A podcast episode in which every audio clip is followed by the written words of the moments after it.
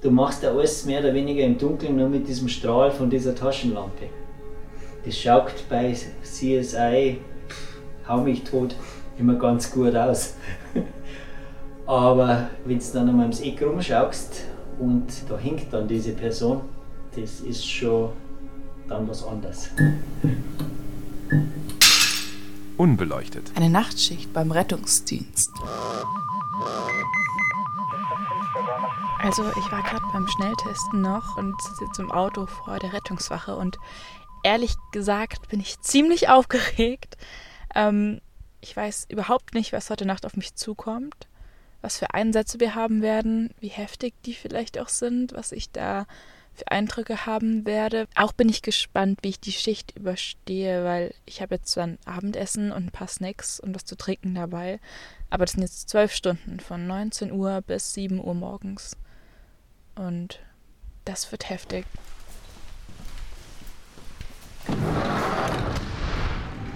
Das ist beim Checken wichtig. Polarrucksack, das hat alles mit Atemwege zu tun. Alles, was mit Okay. Beatmung, Atemwege zu tun hat. Wird einmal komplett durchgeschaut. Einsatzbereitschaft äh, sicherstellen, checken, schauen, dass äh, Material nachkommt, dass äh, immer alles im Flow ist und die Einsätze sind das, die dann, wenn sie kommen, aber die ganze Konzentration fordern. Wenn sie denn dann kommen. Also zu dem Zeitpunkt des Interviews war es kurz nach acht. Ich war eingekleidet, hatte meinen Pieper bekommen und wir haben den Rettungswagen komplett durchgecheckt, was ewig gedauert hat, weil da echt viel Zeug drin ist. Jetzt heißt es warten. Ich sitze in einem Gemeinschaftsraum mit Sofa, Fernseher, Spielen, Küche, einem Tisch, zusammen mit meiner Kollegin und meinem Kollegen für heute Abend, mit denen ich die Schicht fahre. Und warte und hoffe auf einen Einsatz. Oder auch irgendwie nicht. Weil das heißt ja, dass jemand verletzt ist. Aber ganz ehrlich, einen würde ich schon gerne fahren.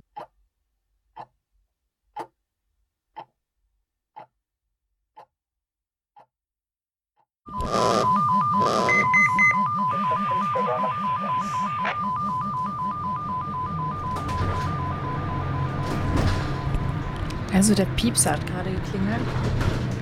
Aber es war kein Einsatz, sondern eine Gebietsabsicherung. Wir fahren da jetzt in einen Nachbarort, also in der Gegend.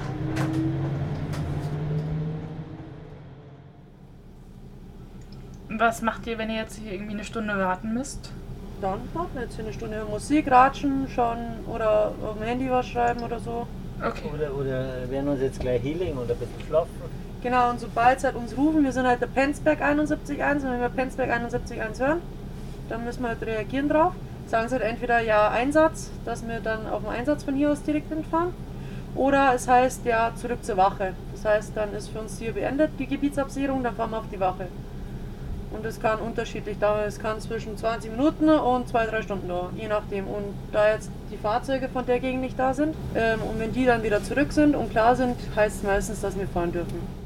Ich hatte echt Glück, denn an dem Abend mussten wir nur 20 Minuten da stehen. Natürlich hatte ich nämlich nichts dabei, um mich irgendwie zu beschäftigen. Ich habe daraus gelernt, ich habe ab da mein Handy immer in der Hosentasche gehabt für solche Fälle. Dabei war unsere Gebietsabsicherung jetzt noch relativ harmlos, denn wir standen mitten in einem Ort unter Straßenlaternen. Es kann auch ganz anders ablaufen. Letzte Woche sind wir wieder ähm, eine Dreiviertelstunde lang in der Roten Kapellen draußen gestanden. Da stehst du in stockdunkler Nacht bei Nebel, also bei wirklich Nebel, stehst du irgendwo im Wald.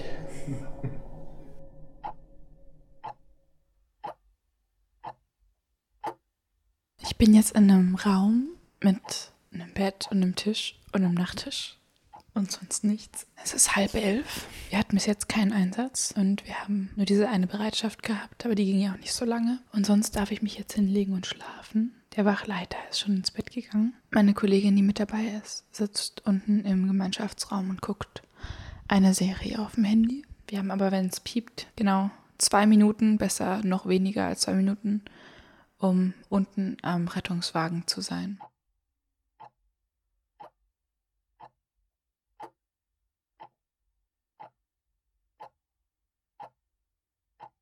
Es ist halb eins und ich kann ehrlich gesagt nicht so wirklich schlafen. Weil ich irgendwie Angst habe, dass der Pieper losgeht und ein Alarm kommt.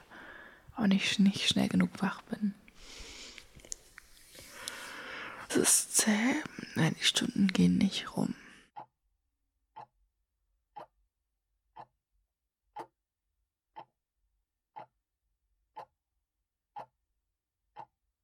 Es ist 2 Uhr.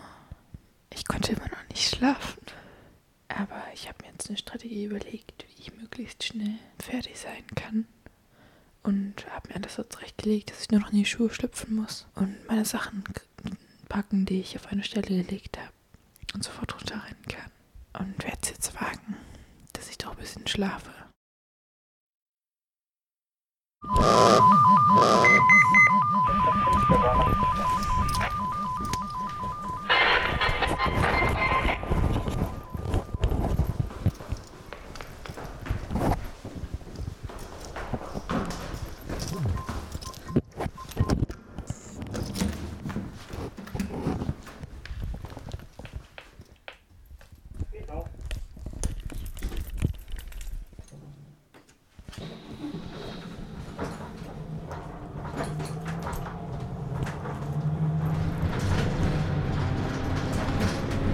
Also keine fünf Minuten, nachdem ich mich hingelegt habe, ging dann der Pieper.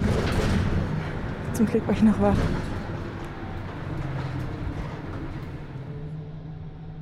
Die Fahrt ging dann zehn Minuten und es gab kaum Fenster für mich hinten im Wagen. Das heißt, ich habe die ganze Zeit nur den Schein vom Blaulicht gesehen. Wir sind dann an einem alten Gebäude angekommen, einem Einfamilienhaus. So, dann schauen wir mal. Wisst ihr schon was?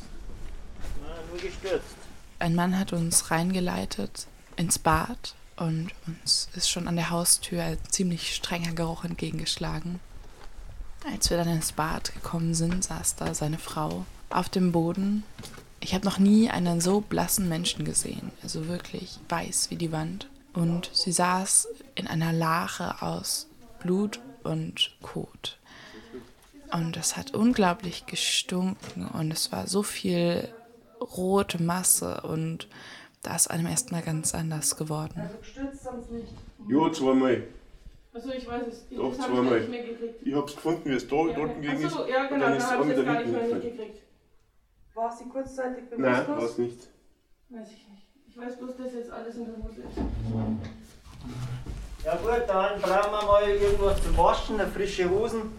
Dann den wir da mal ausziehen. Das ist schon reingewetzt, das dazu draus. Puls ist tastbar. Können wir vielleicht mal die Schuhe ausziehen, wie ruhig werden. Ja, dann machen wir doch das mal ein bisschen alles sauber. Genau. Nicht so schlecht. Ich stand da noch ein paar Minuten dabei und habe zugeschaut und mein Aufnahmegerät darauf gehalten. Aber der Frau ging es so elend. Wir haben ein bisschen vertuscht, wie viel Blut sie eigentlich verloren hat, damit sie nicht noch Panik bekommt. Es war wirklich fast ein Liter gefühlt. Das ist ganz normal. Jetzt, Ganz normal.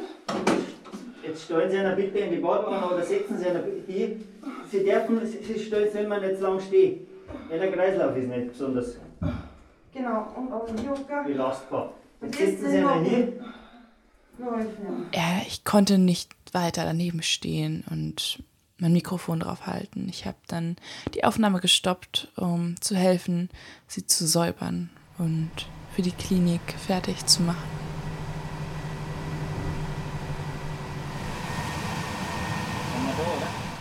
Genau, ich bin jetzt wieder auf dem Fahrtgiebel.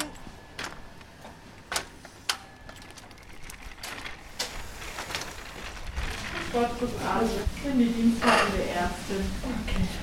Mach dir jetzt einmal gerade an den Monitor, dass wir sie schon gut im Blick haben.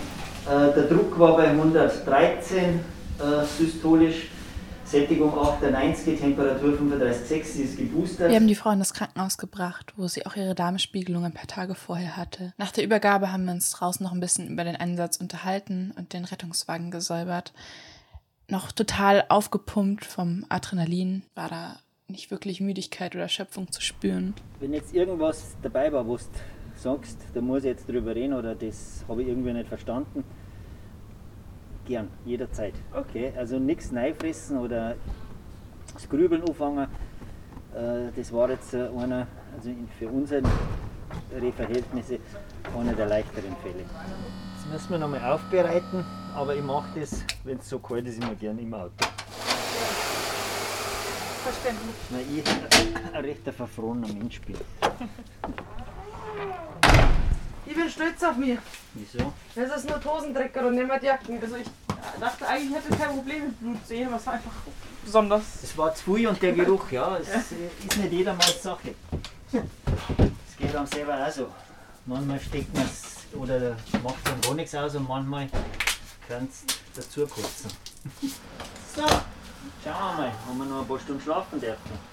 Ja, das hoffe ich auch. Bis jetzt war es ja bei mir gar keine einzige Minute, die ich geschlafen habe. Also ab in den Krankenwagen und wieder zur Wache zurückfahren, denn Also wir waren gerade auf dem Rückweg. Jetzt kam ein neuer Einsatz rein. Und jetzt, ich weiß nicht, wo es hingeht und ich weiß auch nicht, was los ist. Aber nichts mit Ausruhen hier. Es ist jetzt kurz vor vier. Und ähm, ja, jetzt geht's zum Notfall.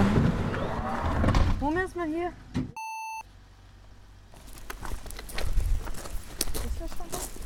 Ähm, jetzt haben wir das Kondor dazu, jetzt haben wir obere Blutung, also das ist bei mir im Magenbereich. Die neuen, Ja, ich bin so, so müde und habe einmal brechen müssen und habe auch ganz braun brechen müssen. So Kaffeesatzmäßig oder Bitte? so Kaffeesatzmäßig oder? Ja, ja, und wie oft ja. Drei, viermal schon. und seit wann? Oder wie, in was für einem seit äh, Zeitraum? eine Stunde habe ich jetzt eine Ruhe. In einer Stunde. Ja, Also seit einer Stunde haben sie Ruhe. ja. was also so dramatisch aussah mit dem Blaulicht über die Autobahn bei der Hinfahrt, hat sich als gar nicht so schlimm rausgestellt. Die Dame hatte zwar Blut erbrochen, aber das war schon länger her und ihr ging es soweit ganz stabil. Alle Werte waren in Ordnung. So war eigentlich die Hauptaufgabe von dem Rettungsdienstteam, sie zu beruhigen und zu fragen, ob sie jetzt mit in die Klinik kommen möchte oder ob sie am nächsten Morgen sich zutraut, zum Hausarzt zu gehen, um das abklären zu lassen, da wegen Corona ein Klinikbesuch auch nicht unbedingt ungefährlich sein kann. Das ist gar nicht so selten, dass solche Ansätze vorkommen.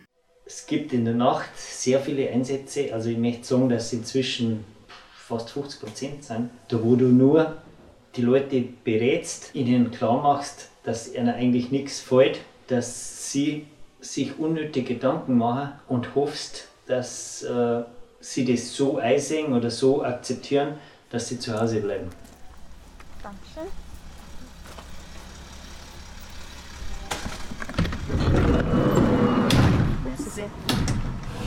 Das heißt, wir haben jetzt den Wagen zurechtgemacht und fahren zurück auf die Wache.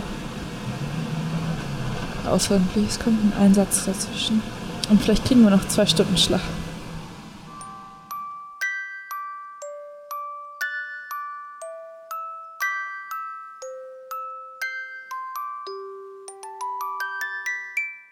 Knapp eine Stunde habe ich dann geschlafen, von Viertel nach 20 nach 5 bis 20 nach 6. Dann hieß es Klamotten ablegen, in den Waschraum bringen. Die Kollegen der Tagschicht begrüßen, mit ihnen eine Übergabe machen, erzählen, was passiert ist. Dann ging es nach Hause, alle waren müde, alle waren nicht sehr gesprächig. Ja, eine Nachtschicht beim Rettungsdienst. Definitiv nicht so, wie man sich es vielleicht denken würde. Ja, nein, die Nachteinsätze sind belastender. Sie sind Gott sei Dank weniger. Also es ist halt dadurch, dass das Leben am Tag pulsiert, sind am Einsatz ähm, am Tag halt auch mehrere Einsätze. Es ist halt auch ganz anders, wenn du nichts siehst, wenn du nur mit künstlichem Licht arbeiten musst. Du hast nur immer ähm, punktuell Beleuchtung. Meine Kollegin, die hat dann eine hängte Person dann gleich wieder gehabt in der Nacht. Ähm, das ist, du, du, du kriegst ja diese Einsatzmeldung schon und dann fährst du raus und dann, du machst ja alles mehr oder weniger im Dunkeln nur mit diesem Strahl von dieser Taschenlampe. Das schaut bei CSI, hau mich tot, immer ganz gut aus. Aber wenn du dann einmal ums Eck rumschaust und da hinkt dann diese Person, das ist schon dann was anderes. Sie haben mir erzählt, dass sie manchmal Nächte haben, wo kein einziger Einsatz kommt. Und andere Nächte, wo sie nicht zum Schlafen kommen, weil ein Einsatz den nächsten jagt. Ich bin definitiv super fertig und freue mich total drauf, jetzt nach Hause zu fahren und mich ins Bett zu legen. Echt Hut ab für alle Menschen, die im Rettungsdienst Nachtschichten schieben.